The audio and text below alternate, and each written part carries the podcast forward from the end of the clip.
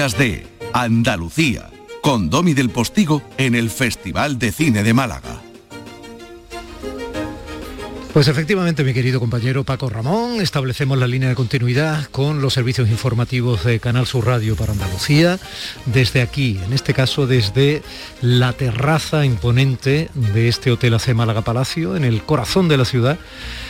Tiene a su derecha todo el entramado arquitectónico de la historia de siglos, con la catedral, que casi podemos tocar con el brazo derecho, y al otro lado del ventanal, con el brazo izquierdo, casi podríamos meter los dedos en el Mediterráneo andaluz, en el puerto de la ciudad, muelle 1, muelle 2, y un mar que hoy está, eh, bueno, eh, suficientemente embravecido. Hay una alerta amarilla por fenómenos costeros y ver el Mediterráneo con esos pañuelitos, como le suele decir eh, la gente, acostumbrada a vivir en los sitios costeros, ¿no? Como Málaga, como Cádiz, como Huerva, como la provincia de Granada, como Almería, o sea, esos pañuelos blancos que es eh, tomar conciencia de que el oleaje de fondo pues eh, salpica, se trabaja, se produce, se fabrica de manera permanente en ese mar al que estamos acostumbrados a ver calmo, azul suave, ¿no? con esa etiqueta que tiene el Mediterráneo de ser eh, un mar templado y tranquilo. Pues no, también tiene su carácter, un carácter a veces poderoso y casi oceánico. Suena la sintonía de nuestros días de y hoy es un día de muy especial, como siempre que hacemos un programa que rompe un poco la cotidianidad, la rutina del programa que habitualmente hacemos en eh, los estudios del Centro de Producción de Canal Sur Radio en Málaga. Bueno, pues estamos en el segundo día si no contamos el de la inauguración que fue el viernes, de toda la programación, de todas las actividades paralelas, de todos los encuentros, de todas las exposiciones, de todas esas tapas de festival que hay por todos los bares que rodean todo el circuito del casco histórico malagueño. Es una iniciativa muy curiosa, luego le comentaré alguna que he visto. Pues em, en este día de especial, digo, de segundo día de la vigésimo quinta edición del Festival de Málaga Cine en Español. 25 años que algunos, como les comentaba ayer a quienes generosamente nos sentían desde el otro lado de Canal Sur Radio, algunos hemos vivido año tras año desde aquel año de 1998.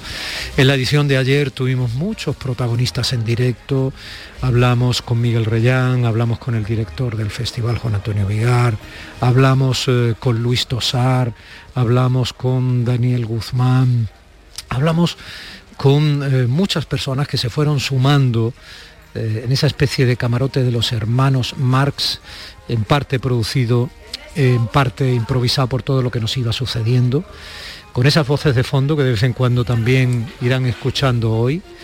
Y bueno, pues aquí vamos a tratar de demostrarle que efectivamente hoy es un día especial, un día de, de verdad, de desembarco en su corazón, en su entendimiento, desde la radio que a ti, que a usted te pertenece, le pertenece, os pertenece.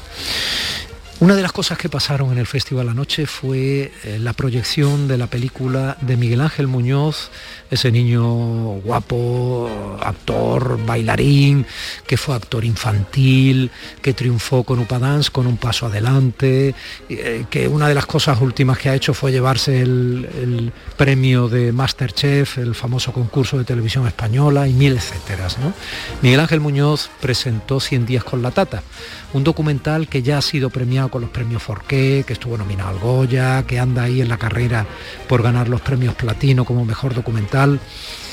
Y fue un documental que eh, en, el auditorio del Museo Picasso arrebató, un auditorio que estaba abarrotado, arrebató la emoción y las reflexiones del público que allí se dio cita. Yo tuve la suerte desde el festival de presentarlo y moderar el debate posterior y les aseguro que nos dimos cuenta, con una película necesaria, tan entretenida, tan divertida como emocionante, de que no es ni muchísimo menos fácil llegar a viejo. Si se llevasen el miedo y nos dejasen lo bailado para enfrentar el presente si se llegase entrenado con ánimo suficiente y después de darlo todo en justa correspondencia todo estuviese pagado y el carné de jubilado abriese todas las puertas. Lo que hizo Miguel Ángel Muñoz ayer cuando nos habló de su tata, Luisa Cantero, la hermana de su bisabuela, fue eh, probablemente un ejercicio de autodescubrimiento por su parte de lo que significa convivir con una persona en un piso de 35 metros cuadrados, a la que amas profundamente, que te ha cuidado de pequeño, pero que tiene ya noventa y tantos años. Y eso, unos estupendos noventa y tantos años, pero eso, pues evidentemente exige muchísimo a la persona que la cuida y al mismo tiempo exige muchísimo a la persona que probablemente se siente ya suficientemente gastada, pero que no le va a dar, en la medida en que ella pueda evitarlo, ninguna irritación a su sobrino nieto que la adora. ¿no? Fue precioso lo que vimos anoche y por eso vamos a tener a Miguel Ángel Muñoz en unos minutos aquí con nosotros en directo para que nos hable de su experiencia, para que nos hable de su tata. Eh, ayer hizo una cosa preciosa, cuando, cuando pusimos el documental y salió Miguel Ángel al escenario, eh, salió con su tata en el móvil, hizo un FaceTime, una llamada de estas con un vídeo y su tata nos saludó a todos, le dimos aplausos, allí se dijeron cosas muy bonitas e insisto, pasaron cosas preciosas y hoy van a pasar muchas cosas en el festival. Solo les voy a hablar para abrir boca de algunas de las películas que se presentan en la sección oficial. Por ejemplo, una de ellas para reír y para reír a mandíbula batiente, porque Ernesto Sevilla, que de por sí ya es una persona que trabaja con su vida haciendo reír a los demás, con la producción de Arturo Val, que es también uno de los actores, etcétera, han convertido en cine una serie de televisión que tuvo mucho éxito, Cámara Café. Venga, pero pago yo. ¿Qué pasa? ¿Que estás malo? No, que tengo la tarjeta del sindicato. Como nuevo director. ¡Bravo! ¡Bravo!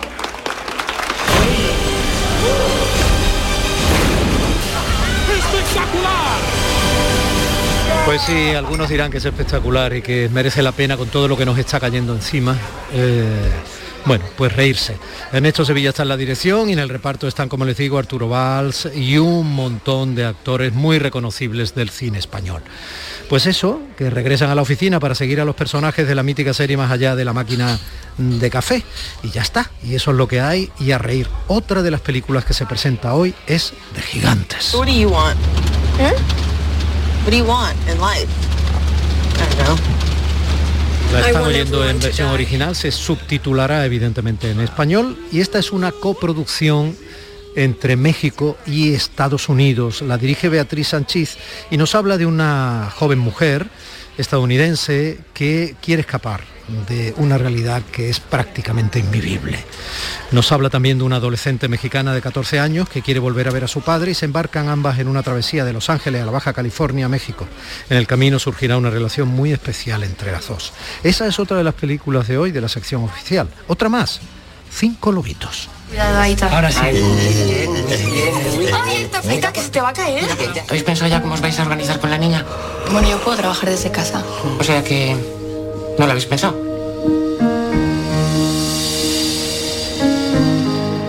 Cinco Lobitos es una película dirigida por Alauda Ruiz Alzúa. Esta sí es una película española. Recuerden, insisto, que el Festival de Málaga desde hace ya algunos años es Festival de Cine en Español. Se comparten producciones y coproducciones americanas latinoamericanas con eh, producciones eh, españolas. ¿no? A veces esas coproducciones son también españolas con algún país latinoamericano o hispanoamericano. Por eso hay dos biznagas de oro, una para la mejor película de cine español y otra para la mejor película de cine en español o hispanoamericana. Cinco Lobitos cuenta como Amaya, que es eh, un personaje que acaba de ser madre y se da cuenta de que no sabe muy bien cómo hacerlo, pues al ausentarse su pareja por trabajo una semana decide volver a casa de sus padres y compartir la responsabilidad de cuidar a su bebé. Lo que no sabe Amaya es que aunque ahora sea madre, no va a dejar evidentemente de seguir siendo hija, la hija de sus padres. ¿Y con qué se cierra hoy la sección oficial? Con una película que se llama La Cima. ¿Dónde estamos? Estamos cerca de donde te saqué, en la base de la Annapurna. Te has caído en una grieta nada más llegar al campo base y pretendes hacer cima sin oxígeno, solo y medio ciego. Llevo un tiempo preparándome en los Alpes para poder hacer una ascensión de forma ligera. Hay maneras mucho más sencillas de matarse si es lo que quieres. No quiero matarme. Entonces debes de ser gilipollas. No tiene cara de gilipollas Javier Rey, uno de los actores más interesantes, más sólidos del panorama cinematográfico español, que junto a Patricia López Arnaiz y otros actores, pues eh, encarnan los personajes de esta película La Cima, dirigida por Ivonne Cormezana, y ya han visto, se habla de la Napurna, ¿no? Pues en el ascenso hacia la cima más peligrosa del planeta, Mateo sufre un accidente y es rescatado por Ione, una solitaria alpinista que a pesar de no entender las razones que han llevado a Mateo hasta ahí, intentará ayudarle a conseguir su sueño. Estas son las películas que se presentan hoy en la sección oficial largometraje de esta vigésimo quinta edición del Festival de Málaga, a la que le estamos invitando desde ya, en este segundo programa especial que Canal Sur, en un amplísimo acuerdo con el Festival de Málaga, les va a ir ofreciendo durante toda la semana con los eh, varios programas de radio. De mi compañera Marilo Maldonado por eh, las tardes, les va a ir ofreciendo eh, con mi compañero Antonio Catoni que se va a venir para Málaga un día para hacer la cultura del informativo al mediodía, les va a ofrecer durante toda la programación local de Canal Sur Radio en Málaga, etcétera. ¿eh? Además de haberle ofrecido a través de Andalucía Televisión y la plataforma Canal Sur Más la gala de inauguración de este vigésimo quinto festival y les ofrecerá igualmente la gala de clausura. Por nuestra parte, hoy, entre otros contenidos que ya les he ido avanzando, también hablaremos de Miguel Ríos. Por el camino se atravesó en mi destino un heraldo luciferino. Me dijo dónde vas. Voy Esta canción Cruce de Caminos pone título a un documental que se presentará esta tarde a las 6 en eh, esa zona de documentales especiales y evidentemente Miguel Ríos en parte será protagonista también de los contenidos de esta edición especial de Días de Andalucía. Mi compañero José Manuel Zapico está realizando, porque mi compañera Irene López Fenoy desde el Centro de Producción de Canal Sur Radio en Sevilla está haciendo posible que técnicamente nosotros nos hagamos cargo de la emisión desde ya y hasta las 11, en que mi compañero Pepe da Rosa, acompañado de la estupenda Ana Carvajal y su equipazo de gente de Andalucía, pues agarre la continuidad de las mañanas de Canal Sur Radio el fin de semana también este domingo. Y aquí tengo yo ya sentados que están así como adormilaetes a Juan Luis Artacho con esa mirada de sonrisa irónica que le caracteriza, porque él se siente inteligente, son personas que tienen ese don, han nacido así. Y eh, bueno, es una mirada que ya ha dejado de ser arrogante como era cuando todos somos un poco gilipollas, como decía la de la película de hace un rato, porque tiene una preciosa hija que le está haciendo bregarse en condiciones con esto del sentido de la existencia. ¿Me puedo defender? No, y aquí está Manuel Navarro, eh, es lo que tiene dirigir el programa, también tiene sus sinsabores, Juan, no te creas. Sí, sí. Y aquí está Manuel Navarro, que el tío sabe de anapurnas y, y de lugares a veces inhóspitos, aunque él más que cimas ha conocido alguna que otra cima, o casi, cuando excava encontrando los orígenes de la humanidad en tantos lugares remotos y no tan remotos del mundo. Manuel Navarro, gracias por haberte venido. No, no, gracias a ti por, por recibirme aquí en esta en esta terraza del, del Málaga Palacio, que bueno, es un sitio en nuestro corazón malacitano y hoy tenemos la oportunidad de disfrutar junto con, con, vosotros aquí en persona. Un placer. Tú que has estado transitando, rodando sitios, como yo decía, recónditos, etcétera, y en lugares incluso peligrosos, hombre, estar en una terraza así tranquilito del hotel, que te pongan tu cafelito, está bien, ¿no? Está, está estupendamente, vamos, mucho mejor que por ahí en una, en una de esas muchas cimas que decías que en las que efectivamente nos hemos tenido que, que meter alguna que otra vez y aquí se está en la gloria, vamos, un ambiente extraordinario. O sea, Hoy vamos a hablar de algunos lugares arqueológicos que son de cine, ¿no? Sí, sí, seguro, claro, y de arqueología en el cine si quieres, y de, en fin, de todo lo que tú quieras, yo estoy a tu disposición. Muchísimas gracias, compañero. Juanlu, ¿todo bien? Sí, todo bien. La mirada es de cansancio más que de, de otro tipo. Cansancio, de... si estás empezando. Sí, bueno, esto ya está terminando. ya, ya, después las semanas previas, que son las duras de preparar todo, ya, ya vemos como el final de, casi del festival, por lo menos los que estamos dentro. Sí, es así. Que sepan que más o menos es así. Luego se coge velocidad de crucero, hay algún bachecillo a mitad de la semana, es un festival largo, son nueve días, pero es así, es exactamente así. Bueno, pues casi me parece que ya tenemos invitados. Recuerden que mi compañera Primi Sanz y mi compañera María Chamorro están atendiendo las redes. En el programa y la producción de nuestros contenidos y mi compañero Manolo Ruiz que está aquí cobijándome porque estar cerca de él técnicamente siempre supone que todo va a ir bien. Pero lo único importante de verdad, como decía también Serrat, que cantaba lo de llegar a viejo, es que sin usted del otro lado no habrá milagro. Así que siga ahí. Gracias.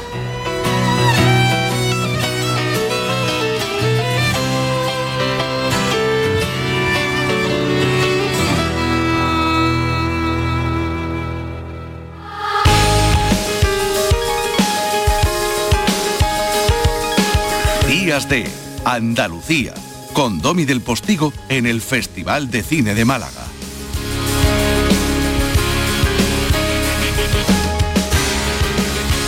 Una de las cosas preciosas que pasaron ayer tarde en el Festival de Málaga eh, fue la presentación en la sección oficial de documentales de un acto de amor pero al mismo tiempo de un regalo mm, de risas y sonrisas y reflexiones y romper moldes y de imaginación y de verdad, de mucha verdad. Y yo le tengo que dar las gracias por ese regalo a, su autor, Miguel Ángel Muñoz. Además me, da una enorme alegría verte, que siempre estás igual.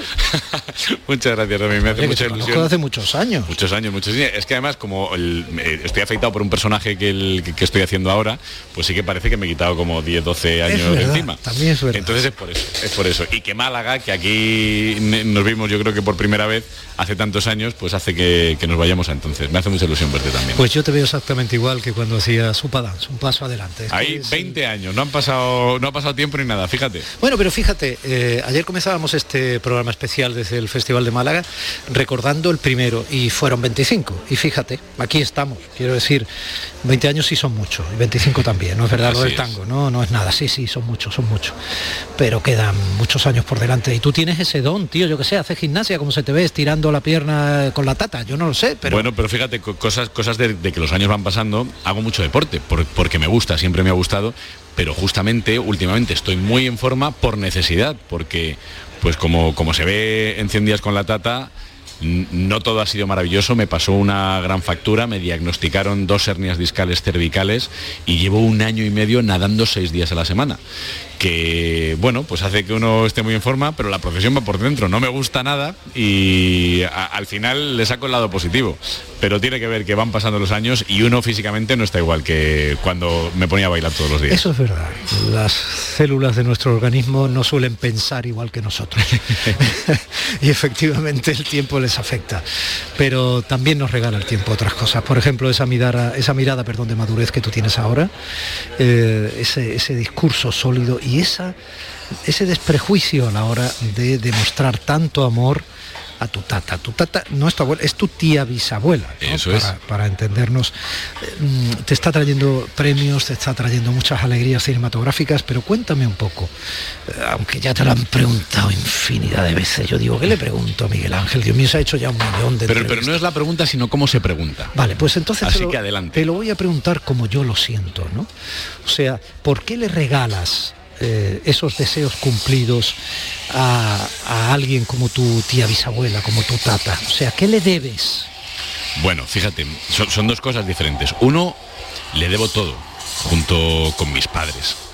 Le debo todo porque cuando uno eh, nace y, está en el desarrollo de su infancia y adolescencia, lo más importante es la mirada de sus padres o de las personas que en ciertas ocasiones tienen que hacer de padres cuando estos no pueden estar presentes. Mis padres, cuando yo era muy pequeño, tenían que sacarme adelante, tenían que trabajar. Tenían 19 y 22 años, respectivamente. Tenían que recurrir a alguien de la familia porque no se podían permitir una babysitter. Y ahí estaba la tata. De mis 3 a mis 6 años, cuidándome día y casi la noche, porque durante un tiempo también incluso dormimos en la misma habitación, y me regaló pues muchísimo, muchísimo amor incondicional. Y eso se queda para siempre. El vínculo que creamos nunca ha hecho que nos separemos y realmente, en cuanto a lo primero que me decías de por qué hago ese regalo, el regalo me lo ha hecho ella a mí. Primero, por enseñarme unos valores tan importantes que son los que al final aparecen retratados en el documental porque cuentan nuestra historia. Y segundo, porque lo que yo he hecho con ella realmente no me parece extraordinario. A mí me parece extraordinaria su actitud. Cuando tienes a una persona a tu lado como mi tata, con la cual has pasado toda tu vida, en algunas ocasiones más tiempo, si en mi caso el trabajo me lo ha permitido, y siempre ha sido tremendamente generosa, amable, divertida, agradecida. La tata me da las gracias todos los días, seis, siete veces por cada cosa que hago. Es imposible que no quieras estar con ella. Y luego además es tan divertida, tan inteligente y tan inspiradora que realmente ella te regala su tiempo cada día. No eres tú el que deja de hacer cosas para estar con ella, sino decides estar con ella porque puede hacer cosas tan importantes como que en mi caso el mayor paso profesional importante que he dado en mi carrera ha sido gracias a ella, que me ha permitido contar nuestra historia y como hablábamos antes, pues llevarme tantas alegrías. La Tata está a punto de cumplir 98 años, ¿no? Así es. Es una nonagenaria casi centenaria, tiene gracias a Dios una estupenda salud. Es una persona eh, hipnótica, es abrazadora, divertida. Eh, la Tata suena así en algunas de las secuencias de 100 días con la Tata. ¿Qué es lo que busca usted? Pues yo busco que anotemos aquí un montón de cosas que queramos hacer. Yo lo único que deseo es estar siempre junto a tu vera. Desde muy pequeñito yo siempre la he querido llevar a mi ritmo, a mis cosas. Entre ellas, hacer una película. ¿Lista, Luisa? ¡Vamos! ¡Acción! Pero llega la pandemia. Estamos solo en la primera fase de un combate contra el virus. Ser prudente, nosotros nos quedamos en casa. No estaba preparado para meterme en la casa 24 horas en lo que luego han sido 100 días con ella. Cuarentata, temporada 1, capítulo 53, toma 1. Pensaba, ¿cómo la puedo sorprender hoy? ¿Qué no ha probado todavía? ¿Qué no ha hecho? Y me la jugaba. Muchos la conocerán como la Tata. Que se ha convertido en una Instagramer. La saludan de Chile, la saludan de Argentina, la saludan obviamente de España. José Coronado, Tata. Ay, madre mía, Lolita, Lolita. Aquí hay 95 velas. ¡Sopla, tata! Una de las cosas que he terminado de descubrir en este tiempo con ella es lo difícil que es hacerse mayor. ¿Te da miedo la muerte? No, no, no.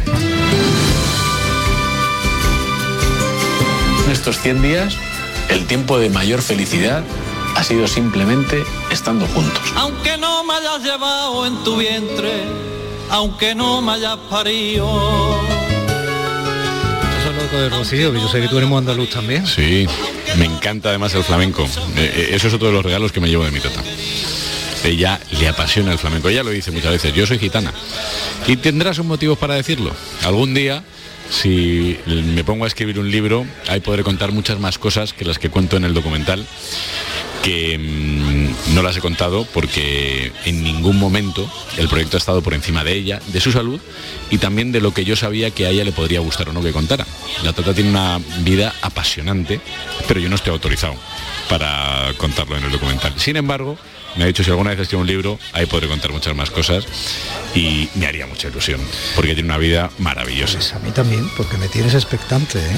O sea, me gustaría conocer más a, a quién es esa, esa persona y quién fue cuando tenía el argumento de la juventud. ¿no? Oye, eh, Miguel, de ti sí sabemos cosas y, y algunas no son fáciles. ¿De dónde sacas esa energía, esa risa tan... No, en serio. O sea, porque tú has vivido cosas, o sea, tu familia no ha sido fácil, han pasado muchas cosas y tú has estado en medio, evidentemente, como el, niño que llega al mundo en una serie de circunstancias y que luego le van pasando otra serie de circunstancias a sus padres, su padre, de su madre, etcétera. ¿De dónde sacas tú esa...? Pues trabajándola, principalmente en terapia. Yo lo digo muchas veces, la terapia me, ha salvado la vida y la manera en la que podía haberme desarrollado en este mundo. Empezar en esto con 10 años y tener cierto éxito, ser muy popular, con 14, luego 16, luego ya un, llega un paso adelante con 18, puede hacer que te despistes mucho más allá de cómo sea tu vida personal, que efectivamente en algunos momentos pues no ha sido se- sencilla. Pero la actitud hay que trabajarla día a día, semana a semana. Yo pues llevo haciendo terapia a lo mejor ya son 14 o 15 años de seguido. Antes de ayer estaba con Antonio, con mi terapeuta, que es quien aparece en esas sesiones reales en 100 días con la tata. Y mm, para mí es muy importante, lo digo siempre, es el gimnasio de las emociones. Y no siempre estoy contento, no siempre estoy feliz y no siempre estoy sonriendo. Pero intento provocármelo lo máximo posible porque sé que es lo que más me conviene. Y también me permito enfadarme, tener rabia, llorar, y bueno, pues hago lo que puedo. Creo que mm, esta es la mejor manera de vivir en, esta vida que, me ha tocado y me lo trabajo. Oye, ¿cómo es vivir las 24 horas eh, metidos efectivamente en un piso de 40 metros cuadrados con un anciano que lo quieras tanto? Pues fíjate, bueno, para ser exactos, cosas, Digo que para ser exacto es 35, que es más pequeñito todavía. Oh, digo, entre otras cosas, aprender mm, que, se, que cuando se es anciano no se vive igual que cuando se es joven. Pues mira, para mí es una acción de vida, porque como decías antes, ¿de dónde sacas esa energía? Eso no lo sé. Me sorprendo cada día. Estoy siempre haciendo muchas cosas a la vez, muchos proyectos a la vez. Ahora estoy con una obra de teatro, con una serie de televisión, viniendo aquí presentando el, documental y nadando seis días a la semana, ocupándome de mi tata. Mm. Estoy muy cansado, tengo que decir también. Pero lo más difícil y el aprendizaje que me llevo, que no lo consigo aplicar, es que no hay que hacer tantas cosas para ser feliz y que no hay que huir de, ciertas cosas basándose en la actividad. Y efectivamente, en 35 metros cuadrados, sin poder salir en plena pandemia, yo lo pasé mm, en muchas ocasiones muy mal. Eh, adicionalmente, como bien dices, darte cuenta que la vida no está preparada para envejecer, que convertirse en una persona mayor donde ya inevitablemente el cuerpo te falla y no puedes hacer prácticamente nada de lo que te hace, de lo que te hace feliz, el cuerpo te duele cada día y tener una actitud positiva simplemente para sobrevivir es tremendamente complicado y para mí fue como ponérmelo delante durante más de 100 días que a la vez que yo estaba cuidando a mi tata estaba diciendo, madre mía, yo algún día llegaré a esta situación, no pensaba si tendría alguien como yo para cuidarme, sino tendré yo el tarante y la actitud de mi tata. A día de hoy no puedo contestar, pero sí que puedo decir que no me gustaría llegar a esa edad, porque lo pasaré muy mal. En mi manera de ser, en esa actividad hiperactiva, el día que no pueda hacer casi nada y tenga que dejarme ayudar en este caso mi data tiene que tener 24 horas una persona porque no se puede valer por sí misma, es muy, muy, muy duro. Pues sí, pues sí, muy bien explicado. Sigues teniendo un verbo fluido, pero insisto, cargado de madurez. Y me sigue sorprendiendo y, y, te sigo respetando cada día más por ello. Ya me pareció a mí desde el principio que eras un niño que venía con fuerza y que se diferenciaba de algunos de esos chicos a los que les viene la fama muy pronto. ¿no? Bueno, tampoco tanto. Sí, ¿eh? sí, no, no, sí, sí, no seas tonto. sí, tanto, tanto. tanto, tanto. Hombre, yo... soy más viejo que tú y sé, fíjate, llevo ya no, mil entrevistas o algo así. Reconozco, reconozco que el, gracias a, mi familia, a, mi tata y a mi familia elegida, a mis amigos, que todos son el que menos tiene 8 o 9 años más que yo, mm no me he desviado demasiado del camino y no me arrepiento. Me eso, que tengas amigos mayores que tú. No, no, no, me sorprende. No me arrepiento de casi nada de, lo que he podido hacer. Pero ahora, por ejemplo, en, estos tres últimos años donde me he visionado todo mi material de archivo para el documental, me he visto en muchas entrevistas desde hace más de 20 años y en muchas de ellas me quiero dar una de collejas porque en algunos momentos el personaje, sobre todo cuando estaba cantando, dando conciertos para 20.000 personas, se te sube a la cabeza y digo, ay, pero ¿dónde ibas así vestido? Y, también, pues, el que para mí podía ser divertido, porque, pues bueno, pues tiene 18, 19 años, pero no he faltado el respeto, pero en algunas ocasiones casi casi. No me enorgullezco, pero sí que de, aquello, pero sí estoy contento de ahora darme cuenta y de darme un poco de vergüenza. Pues como yo encuentro una de las primeras que tenemos en televisión, no en radio, que puede tener casi 20 años también en local y a televisión, a ver si te la envío y verás cómo no, no, los trazos. Pero será porque tú me trataras muy bien y tendrías paciencia conmigo, seguramente. No, bueno, bueno, vamos a echar flores respectivamente. Sé que tienes algo muy bueno por ahí, ¿no? Cuéntamelo. Mira, me da una rabia porque tengo dos cosas muy buenas. está muy bien, pero no te Muy buenas y muy importantes. Mira, una tiene que ver con, el aspecto físico que, traigo, este moreno de rayo suba, porque no está haciendo tiempo para ponerte así de moreno. Voy día sí, día no. Trae una estupenda cazadora de antes, de color tono camel marrón, que es el mismo tono que tiene en la cara. y otro, pues eh, que seguramente se anunciará la semana que viene, pero claro, hasta que no lo anuncien quien lo tiene que anunciar, no me dejan a mí decirlo. Pongo la semana que viene la entrevista, venga, anda, dime qué, tienes ahí. es cine, es, televisión, que no dime al menos. Pues mira, te, voy a despistar más todavía, porque uno es televisión y el otro no es ni cine ni televisión. Anda, toma. Pero está relacionado con ambas cosas. Ahí, te, dejo, ahí. te dejo la adivinanza. Anda ahí, toma ya, es que yo soy y, intento respetar el trabajo de todo el mundo. Y la gente que hace la comunicación, pues si hace una estrategia y lo quiere lanzar un día, ¿cómo voy a ir yo simplemente porque a mí me apetezca? No será una cosa íntima de esa. No, si fuera, eh, no, íntima, No será que Rosalía ya no está con tan gana este y está contigo. Ni, tiene que ver con, con, la vuelta de Upanex, que por ejemplo ha salido una noticia que yo todavía no he confirmado porque estoy esperando a que me manden los guiones. Ah, amigo. Entonces digo, ¿ves? Ya me podían haber llamado a mí antes y, ya lo podría decir yo, ah, pues sí, todo esto va así. A ver si mm, el, dentro del X tiempo podré decir si sí o si no, pero que lo diga yo, no filtraciones. Sí, señor. Bueno, pues bienvenido a Málaga, Andalucía, como siempre. Esta es un poco mucho tu tierra también. Así es. Eh, es un placer verte y ver que te sigues teniendo la cabeza y el corazón en su sitio. Insisto, gracias por ese hábil ejercicio de amor que nos has regalado a todos, no solo a tu tata, y dale las gracias a tu tata porque es magnífico verla en pantalla. Y muchas gracias a ti, como siempre, por tu escucha, por, por trabajar las entrevistas eh, como lo haces, por hacerme sentir tan bien y también pues por haber eh, querido participar en la presentación de 100 días con la tata, que me ha hecho mucha ilusión. Gracias, guapo. 100 días con la tata. Muy pronto en los mejores cines. Y en los peores también. en todos los cines. En todos los cines, sí señores. No, en unos sí, en otros no. Nos quedamos a dos velas. El Festival de Málaga en Canal Sur Radio. Cine en español. Vuelven los compadres y vuelven con El Mundo es Vuestro. Apiádate de mí, cojones, y me llama, me escribe o algo. Cayetana me puso un ultimátum. O tu compadre o yo. Chihuahua. No, es mi hija. Estreno en cines el 18 de marzo. ¿Te lo vas a perder? La Euroferia es una idea mía. ¿En qué capítulo de tu vida estás ahora? ¿Quieres hacer una reforma? ¿Cambiar de coche? ¿Tus hijos ya necesitan un ordenador para cada uno? ¿O quizás alguno ya empieza la universidad? ¿Habéis encontrado el amor y buscáis un nidito? En Cofidis sabemos que dentro de una vida hay muchas vidas y por eso ahora te ofrecemos un nuevo préstamo personal de hasta 60.000 euros. Cofidis, cuenta con nosotros. Aquadeus, ahora más cerca de ti, procedente del manantial Sierra Nevada, un agua excepcional en sabor, de mineralización débil que nace en tu región. Aquadeus Sierra Nevada es ideal para hidratar a toda la familia y no olvides tirar tu botella al contenedor amarillo. Aquadeus, fuente de vida, ahora también en Andalucía. En cofidis.es puedes solicitar cómodamente hasta 60.000 euros, 100% online y sin cambiar de banco. Cofidis, cuenta con nosotros. Canal Sur Sevilla, la radio de Andalucía. Por fin llega el momento más esperado de las letras sevillanas. Del 15 al 20 de marzo, Tomares celebra su decimotercera Feria del Libro, la primera gran cita literaria del año en España. Seis días en los que Tomares reúne a los mejores escritores del momento en una feria más grande que nunca, con más días, más casetas, más actividades y más autores. Ayuntamiento de Tomares. Tomares, como a ti te gusta.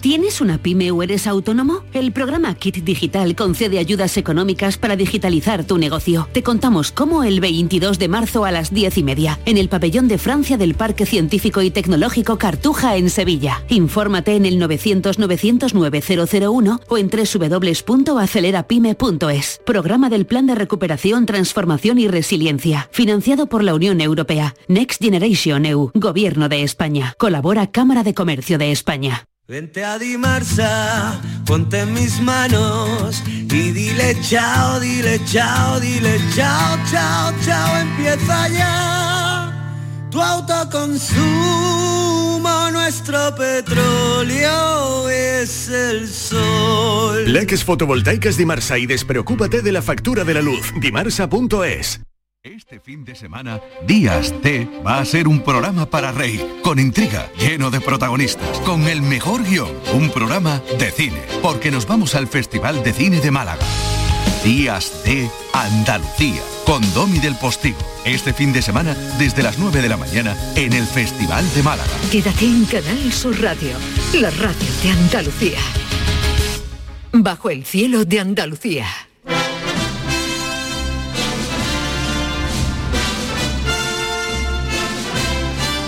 Bajo el cielo de Andalucía, pero muy cerquita de ese cielo, en eh, la terracísima piso 15 o decimoquinto del Hotel Málaga Palacio, en el corazón de la vigésimo quinta edición del Festival de Málaga, muy cerquita de la Plaza de la Merced, eh, delante prácticamente del, del castillo, de la Alcazaba, al lado de la catedral y al otro lado del Mediterráneo andaluz que hoy está picado y nos está dando unas imágenes formidables. Tú decías, mm, Manuel Navarro, que los romanos abrían y cerraban ese mar que estamos viendo más o menos por el Día del Padre, el Día de San José, ¿no? Sí, exactamente. El Día de San José se reabría el Mediterráneo después de, de haber estado clausurado desde el, el mes de octubre aproximadamente. Era lógico, puesto que coincidía con los, meses más, más malos climatológicamente hablando, como es lógico, ¿no? Entonces, como los romanos sabes que reglamentaban todo, casi todo, pero una de las cosas que hacían era clausurar el mar, ¿no? Lo clausuraban y lo volvían a abrir justamente el día de San José, tal día como ayer. Hoy comentábamos que con el temporal de levante que hay, pues mala fecha para, para reabrirlo, ¿no? Si, si se hubiera dado el caso, ¿no? Hace un día malo para navegar, sí. Manuel que navega, yo que algo sé, ¿no? Tenemos el PER y nos creemos que, que ya somos capitanes de mercantes, pero bueno, la verdad es que mm, es un error pensar que el Mediterráneo, y eso lo han sabido los navegantes de todos los siglos, ¿no? Que el Mediterráneo es un mar tranquilito, el Mediterráneo te cambia en 10 minutos y te pilla ahí a 300 metros para adelante y te da un susto, ¿verdad?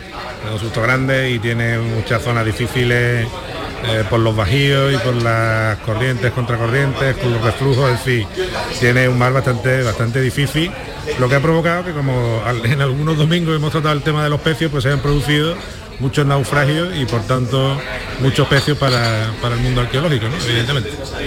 Bueno, y supongo que este mar Mediterráneo puede ser uno de esos lugares de, de- de cine, ¿no? Como plató de cine, que hayan sido al mismo tiempo lugares, por ejemplo, los pecios, ¿no? Lugares donde se hayan descubierto trazas de, bueno, de lo que ha sido el devenir de, de la raza humana, ¿no? Sí, el, el Mediterráneo es un excelente decorado para, para hacer películas y, es un yacimiento arqueológico de, de primer orden, pues como lo son otros muchos que hemos tenido la oportunidad eh, de poder visitar y de poder filmar durante bueno durante muchos años. Y si te parece, pues podemos hablar de algunos de estos de estos sitios de que son grandes yacimientos arqueológicos y que a la vez constituyen eh, escenarios de película, ¿no? Y como te decía, yo he tenido la suerte de, de estar en bastante, de estar en algunos de ellos y a mí seguramente el que más me ha impresionado de todos eh, haya sido la, la ciudad de, Petra en Jordania, en la ciudad de eh, Petra Adriana, ¿no? Se llama Petra Adriana porque en su fase del siglo II la, la remozó completamente un emperador andaluz, que es Adriano, del cual hemos hablado algunas veces aquí.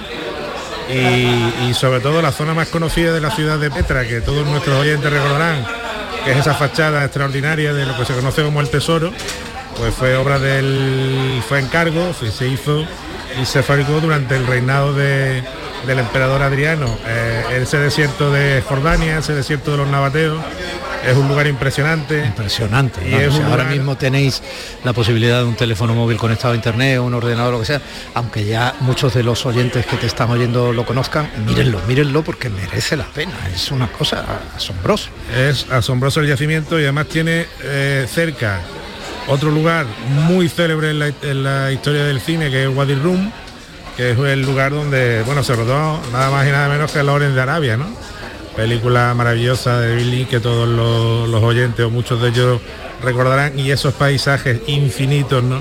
Esos maravillosos planos generales de, eh, de Lorenz por el desierto se rodaron justamente muy cerquita de, del yacimiento de, de Petra de Petra Diana. El desierto siempre es un sitio eh, extraordinario para el cine, ¿no? Porque de alguna manera enfrenta a los personajes consigo mismos, ¿no? Es un- es un- son escenarios de soledad, y, y yo creo que por eso se ha recurrido a ello, además de por su plasticidad.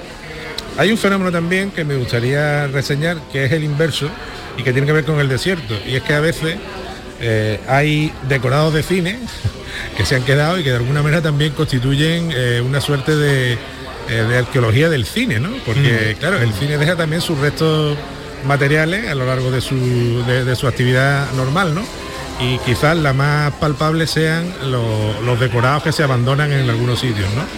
Eh, y el caso es un, sitio que yo visité hace muchísimos años, al sur de, de en el, en el desierto tunecino, eh, son los decorados de, de Star Wars, de la Guerra de las Galaxias, que en el mismo desierto, pues te lo puedes encontrar y se pueden visitar, porque hacen visitas turísticas, eh, porque los decorados se dejaron allí, ¿no? Se construyeron en el, en el propio desierto y bueno, seguramente era más costoso retirarlo y desmontarlo, bueno, lo dejaron de alguna manera como atracción.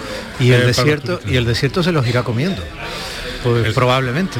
Igual que se traga el mar a un pecio y lo convierte ya en el fondo del mar, probablemente una especie de, de- de plataforma de coral o de lo que pille, pues probablemente el desierto se lo irá comiendo. Pero es muy interesante eso de que de pronto te encuentres algo de Tatooine o de, bueno, no sé si Tatooine. Sí, pero sí, está claro. es- es- es- es- eso es alucinante. Puedes hacer si quieres algún comentario al respecto. ¿eh, Juan Luz? Estaba pensando en, en una película más reciente, aunque Lauren de Arabia siempre es maravilloso recordarla, de David Lean, pero estaba pensando en Dune, en Dune, ¿no? En Dune, la de Villeneuve, esta, esta revisitación que ha hecho, la primera parte, porque acaba la película y te das cuenta de que está hecha para una mayor continuidad. Sí, sí. Pero Dune, el, es- es- el desierto es fundamentalmente el gran protagonista, ¿no? Sí, bueno, eh, estabais hablando de, de Lores de Arabia y cómo la fisicidad ¿no? de esos espacios al final tiene casi tanta importancia como los personajes. Y, y Lin, o tú dices Dune, la versión moderna, han sabido recrearlos muy bien y, son espacios que quedan para la historia, de, no solo de los visitantes que podamos acudir a esos sitios, sino de lo que ya eh, que forman parte de la historia del cine. en esta materialidad del que deja el cine, ¿no?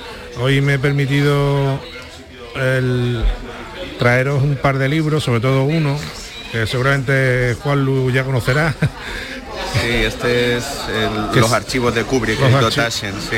Los archivos de Kubrick, que, en el que se ve muy bien ¿no? esta idea de, de arqueología del cine, quizás, ¿no? Como eh, el resto laboral que va dejando una persona a lo largo de su vida, todo su trabajo intelectual, los propios artefactos que diseñaba en las películas, eh, todo eso eh, se recoge en una, en una publicación que yo creo que tiene eh, mucho que, ver con este tema que estamos tratando, ¿no? De la de, una cierta arqueología del cine, ¿no? Además del, asunto de los decorados, que, que lógicamente es muy interesante, que seguimos hablando de él, el propio cine genera también una historia que se puede seguir a través de su huella material, y yo creo que este libro de, de los archivos de Kubrick es un, buen Sí. ejemplo. No sé si Juan lo conoce, si nos puede comentar algo al respecto. Sí, pues eh, hay ahora mismo en Madrid una exposición increíble para los amantes del cine y sobre todo de Kubrick que, mm, que representa muy bien lo- el espíritu de este libro, que es poder pasear por los propios espacios de,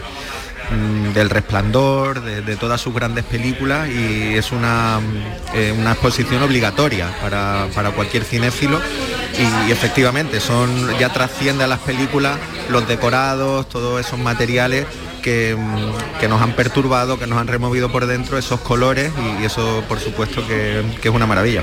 Sí, esa, esa especie de, arqueología del cine, de audiovisual, que yo muchas veces lo veo también en mi propio sótano, ¿no? Es decir, cuando bajo y veo la cámara que utilizábamos para rodar hace 20 años, que ahora tengo allí una estantería, de alguna manera esto también es una arqueología del, del cine, de la, de la televisión, ¿no? Claro. Los archiperres, los cacharros que De nos todas formas, al 20 años. sótano le tienes que pasar de vez en cuando una mopa, ¿eh? Se Te le pasa la porque mopa puntualmente. parece arqueología, porque claro, yo pues sé de qué hablo. No entonces- toda la arqueología tiene polvo, casi toda así. Oye, y ya que hablamos de libros, también os he traído uno, ya, ya que estamos en el Festival de Cine, eh, de una persona que me parece un magnífico escritor y un gran conversador, que es Miguel Dalmau, que es una biografía de, De Pasolini, Pasolini, ¿no? Que se acaba, grande de, Pasolini, que se acaba de, publicar. se- hace- me encanta que se le esté rede- redescubriendo, ¿eh? Juanlu, Sí. a Pasolini, ¿eh? Sí, sí, sí. Porque es- qué tipo tan interesante, qué vida tan de película, desastrosa también en parte. Sí. Y al mismo tiempo que películas tan interesantes, tan valientes, contextualizándolas además de cuando las fue haciendo, es interesante. Fíjate qué curioso que cuando el día que murió Pasolini, bueno, que murió, que fue asesinado Pasolini, el 3 de marzo de 1975, lo que son las casualidades históricas, la portada de la estampa, que si Juan Lucio abres el libro está, está marcada, por donde está el, el, marcapáginas, creo, o estaba cerca, eh, recoge una noticia del, del Sáhara español, fíjate por dónde cómo son las cosas, Ahora que está de plena, de plena actualidad, ahí ves como 50 años después nos encontramos al Sáhara en la prensa. Bueno, y, siguiendo con la, con la arqueología y siguiendo con, el cine, eh, bueno, yo creo también que hay una parte interesante que son las ciudades, ¿no? Y cómo a veces algunos directores de la presencia física de una ciudad actual, tal como está, construyen una ciudad eh, para su relato eh, a su medida y utilizan elementos arqueológicos y utilizan elementos del propio relato. Y me quiero referir, por ejemplo, a la Jerusalén que construyó Ridley Scott para el Reino de los Cielos. Jerusalén, como saben, la tengo muy reciente, porque hemos estado hace poco, pocas semanas, y realmente cuando estás en la ciudad, en la que por cierto vimos también la tumba de Oscar Schilder, un personaje también muy relacionado con la, con la historia del cine, ¿no? con la famosa lista de Children, ¿no? lo cual es un, a mí me parece un momento muy, muy emotivo, pero recorres una ciudad en la que si eres aficionado al cine y si has visto la película de Ridley Scott, no puedes dejar de intentar eh, enhebrar lo que estás viendo en, persona con el paisaje que él diseñó para, la película. En ese sentido yo creo también que es una experiencia gratificante. Y ayer mismo eh, vi el último duelo, que también es una peli de Ridley Scott, como sabéis. Una peli muy valiosa, muy, sorprendente. ¿eh? muy valiosa de la que de la que hablamos en su momento Juan sí, yo. Sí, y, sí, y ahí hace lo mismo con París, ¿no? Si os recordáis que esta está más, más fresca, eh, de alguna manera él recrea un París a través de, la arqueología, a través de los monumentos, ¿no? La iglesia de Nuestra Señora de Notre Dame tiene mucha presencia y, él la lleva reconstruye la ciudad, yo creo que eso, ¿no? Que tirando de retales arqueológicos, de retales históricos, y, la, y emplea todo ese material para construir su escenario eh, para su historia, para, su ficción. ¿no? Muy bien, déjame que avance algo. Eh, nos vamos a ir a una pausa publicitaria. Eh, Saura ha cumplido hace unos días, el gran Carlos Saura, historia viva del cine español para el mundo, 90 años. Vamos a hablar con él dentro de un ratito. Y el maestro José Manuel Gil de Galvez, que lleva a Bach, me parece, en, la solapa hoy, viene muy guapito él, bueno, pues eh, va a coger tu reto porque va a hacer algo parecido en lo suyo y me parece que nos trae músicas de cine, pero eso va a ser en un par de minutos. El Festival de Málaga en Canal Sur Radio.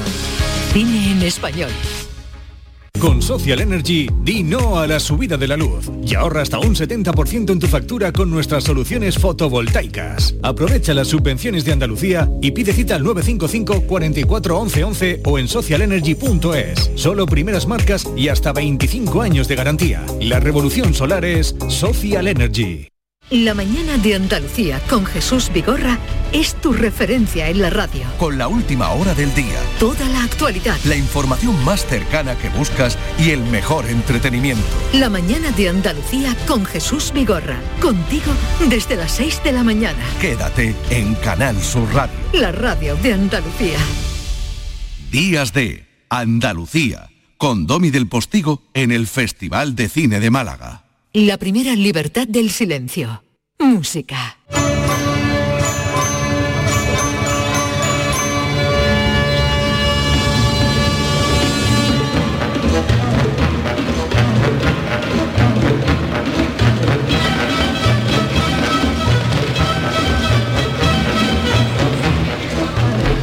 El hombre y la tierra.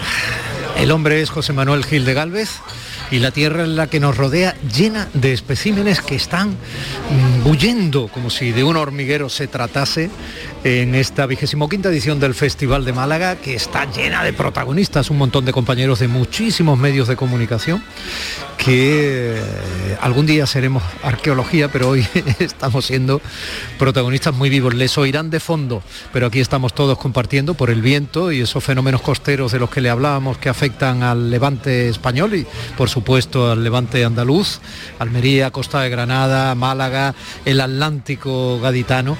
Bueno, pues eh, hace que estemos todos aquí recogiditos dentro de las márgenes de la terraza de este Hotel Málaga Palacio en el corazón malagueño. Bueno, pues por eso escucharán de vez en cuando tanto ruido de fondo. Maestro Gil de Galvez, eh, el ruido de fondo nunca podrá con la primera libertad del silencio, la música. Buenos días, Domi, encantado de estar aquí en un sitio maravilloso con estas vistas al puerto de Málaga, la verdad es que es un lujo.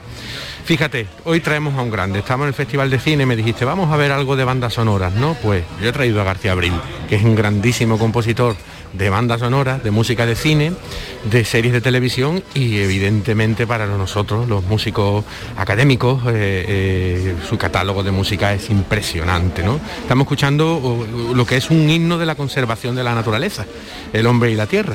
Eh, todo el mundo conoce este, este son, ¿no? Bueno, Antón García Abril es turolense, ¿vale? Nació en Teruel en el año 33.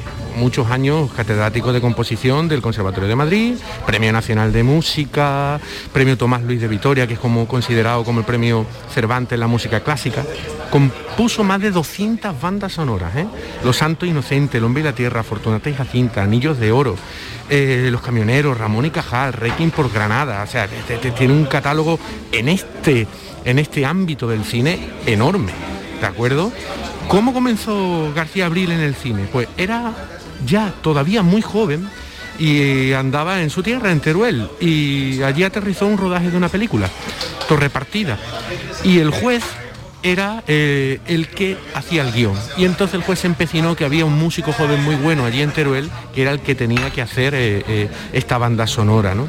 Él siempre decía que el cine le ayuda mucho a su independencia, porque él en sus primeros años no quería dar clases particulares cuando estaba estudiante, siendo eh, estudiante en Madrid, Y realmente estas bandas sonoras, estas primeras colaboraciones con el cine, le reportaron eh, su sostenimiento para poder dedicarse a lo que él quería, que era su creación particular. Vamos a oír eh, algo que seguro que los oyentes reconocen. Los santos inocentes. El silencio, te iba a decir yo, que lo reconocen los oyentes. esto qué duro, ¿eh? Como oh. se te... Quienes hayan visto la película de Mario Camus, cómo se mete, se te mete esto en el alma. Sí. Fíjate cómo usa los recursos de. Eh, esto podría ser Domin, una, una panda de verdiales. Son instrumentos populares, rurales, ¿de acuerdo? Él la compuso al piano y luego parte de la banda sonora la grabó por 5.000 pesetas al Rabel Pedro Madrid. O sea, eh, eh, em, García Abril tiene la virtud de poner, instrumentar cada una de las bandas sonoras que hace a la película. O sea, no, tira siempre de hacerlo de una orquesta, de un grupo, sino él tuvo esa virtud de que cada banda sonora tiene una instrumentación, un grupo de instrumentos muy concreto. Y fíjate tú, para los santos inocentes, pues fíjate lo, que hace, ¿no? Que hay que recordar que es una novela de Delibes del año 81 que lo dedicó precisamente a Félix Rodríguez de la Fuente porque eh, falleció unos meses antes, en aquel famoso accidente de, en Alaska, ¿no? de, avión. Bueno, eh, García Abril. Félix Rodríguez de la Fuente que se hubiera llevado a su casa la Milana bonita. Era esa mascota que acababa teniendo el personaje de, las Azarías de la novela de Delibes, el personaje de Paco Raval. De verdad, si, la han visto sé que me están entendiendo, se clava en el alma esa mirada desolada de esa familia, el personaje de, Alfredo Landa, en fin, todos ellos, ¿no? Y si no lo han visto, háganlo. Está claro.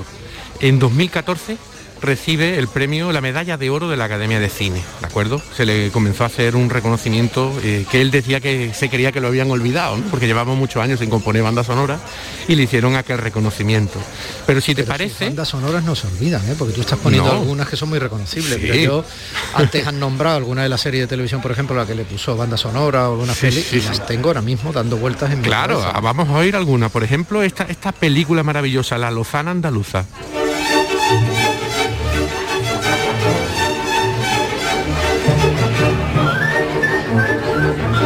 Que creo recordar de memoria que la protagonista era María Rosana Omaggio o algo Efectivamente. Mira, María Rosaria Omaggio, lo ha dicho perfecto. Vaya memoria que tiene. Una mujer muy bella, muy hermosa, ¿no? tenía un poco de mujer morena, mediterránea, andaluza, ¿no? Sí, bueno, la, grabó la Orquesta Sinfónica de Madrid y dirigió el propio, el propio García Abril esta banda sonora, ¿no? Bueno, pasando un poco al mundo de las series, ¿de acuerdo? Para él el trabajo de las series de televisión sobre todo tuvo un impacto enorme, ¿no? Porque verdaderamente eh, había una única televisión, entonces eh, eh, esas bandas sonoras pasaban a ser automáticamente parte de la sociedad española, ¿no? Fíjate, ¿por qué no recordar Requiem por Granada?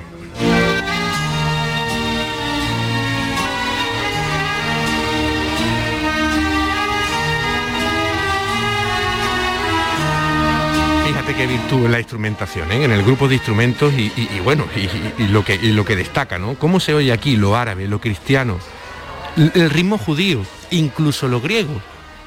Vamos a decirle a Zapi que lo ponga un poco más alto otra vez.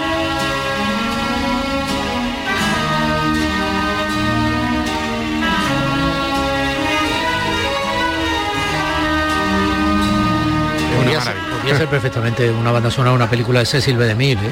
Sí. Bueno, y habéis estado hablando antes de Laurent Arabia, ¿no? Pues, pues, también podría haber encajado, ¿eh? Claro. Claro, bueno, vamos a Félix Rodríguez de la Fuente, que fue muy importante para García Abril. Eh, trabajó durante ocho años con él no solo es reconocible la sintonía, que la vamos a volver a oír dentro de poco, sino es que también para cada uno de los capítulos él hacía una banda sonora pues para identificar al lobo, para identificar al oso, la nutria, con diferentes instrumentos él siempre reconoce que aprendió un montón. Y fíjate qué anécdota más bonita, desde cuando se juntaba con, con Feli, decía, quedábamos en el restaurante Chotis y hablábamos de trabajo mientras nos comíamos un chuletón. Al principio pensé que me había metido en un lío tremendo, porque en las películas los sentimientos te van guiando, en un documental no. Pero vamos a oír al propio García Abril hablando de esto. El trabajo de televisión tuvo mucho impacto. ¿Por qué? Por muy sencillo. Había una sola televisión en España. Quiere decir que todos los españoles que veían la televisión veían el mismo programa por lo tanto, cuando aparece, mm, eh, pues yo creo que el hombre y la tierra, creo que todavía había una sola televisión, no estoy seguro, pero yo creo que todavía. Era toda la España que tenía televisión, veían ese programa.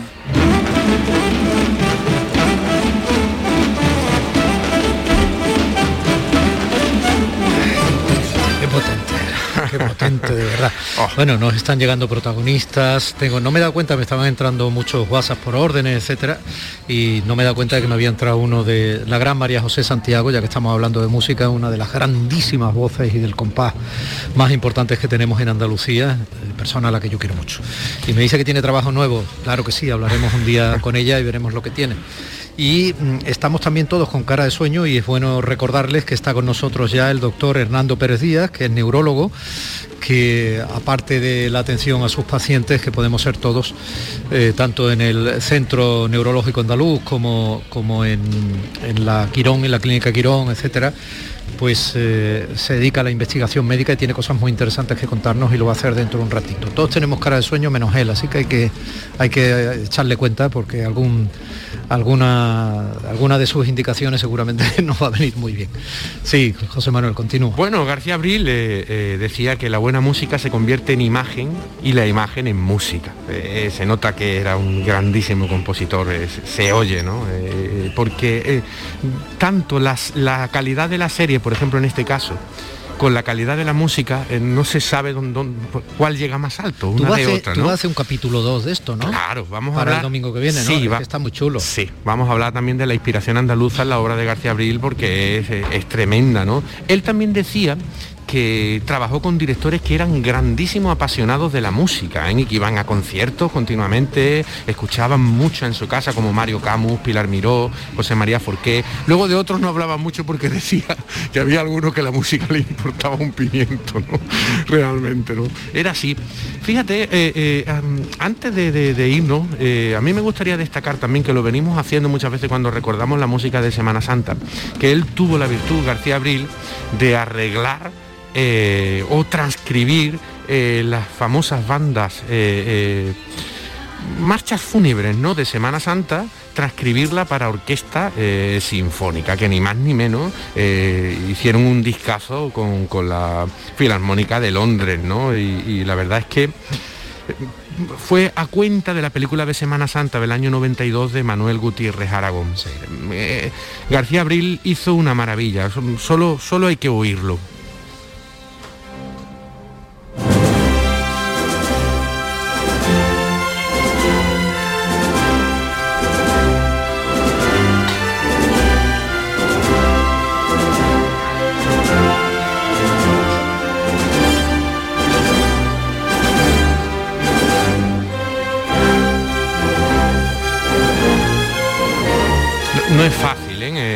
Hacer una transcripción de una música hecha para banda y, pasar la orquesta sinfónica, porque es, virtuoso el arreglo que hace a los violines. eh, en, fin, es, otro legado más eh, de transcripciones pues, de Fondeanta, de eh, Zarzuela, en fin, de los, estos grandes compositores eh, que tenemos en Andalucía de nuestra Semana Grande. Y aquí lo vamos a dejar, tío Grande, porque el capítulo 2 será el domingo que viene, clausura además de esta vigésimo quinta edición tan especial Bodas de Plata del Festival de Málaga para el mundo y evidentemente para toda Andalucía. Familia, eh, nos vamos a ir al boleto informativo de las 10 en punto de la mañana y tenemos un montón de protagonistas como ya les he ido avanzando y a nuestros colaboradores eh, más queridos del